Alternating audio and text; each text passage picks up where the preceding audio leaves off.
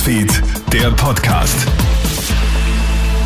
Hallo, einen schönen Freitagvormittag. Clemens Draxler hier mit dem Kronehit Nachrichten Podcast.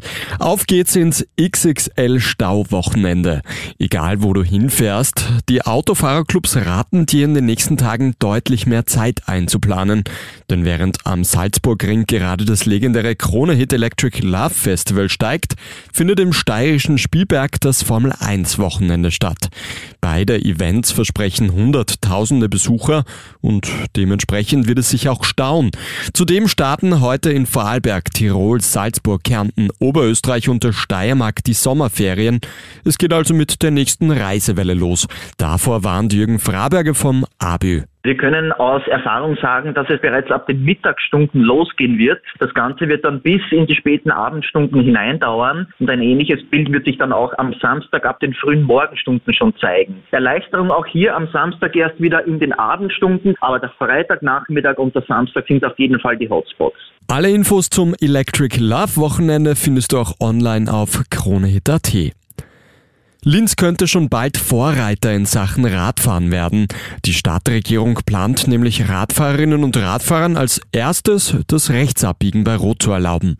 Die Maßnahme ist ja auch bundesweit geplant. Starttermin dafür gibt es aber noch keinen. In Linz soll es schon bald ein Dutzend Kreuzungen geben, an dem das Rechtsabbiegen bei Rot für Radfahrer erlaubt sein wird. Auf den ehemaligen Präsidenten Japans, Shinzo Abe, ist heute Medienberichten zufolge ein Mordanschlag verübt worden. Ein Mann habe Abe bei einer Wahlkampfrede in der Kaiserstadt Nara angegriffen und lebensgefährlich verletzt. Es sollen zwei Schüsse zu hören gewesen sein. Japanischen Medien zufolge soll der Ex-Präsident einen Herz-Kreislauf-Stillstand erlitten haben. Rettungskräfte hätten ihn wiederbelebt. Ein Mann soll sich wegen versuchten Mordes in Haft befinden. In Kürze soll ein offizielles Statement erfolgen. Und Tennisstar Rafael Nadal muss passen. Der 22-fache Grand Slam-Sieger kann wegen einer Bauchmuskelverletzung nicht im Wimbledon-Halbfinale antreten. Nadal fühlt sich traurig, er möchte aber nicht zu viel riskieren. Die Gesundheit würde vorgehen.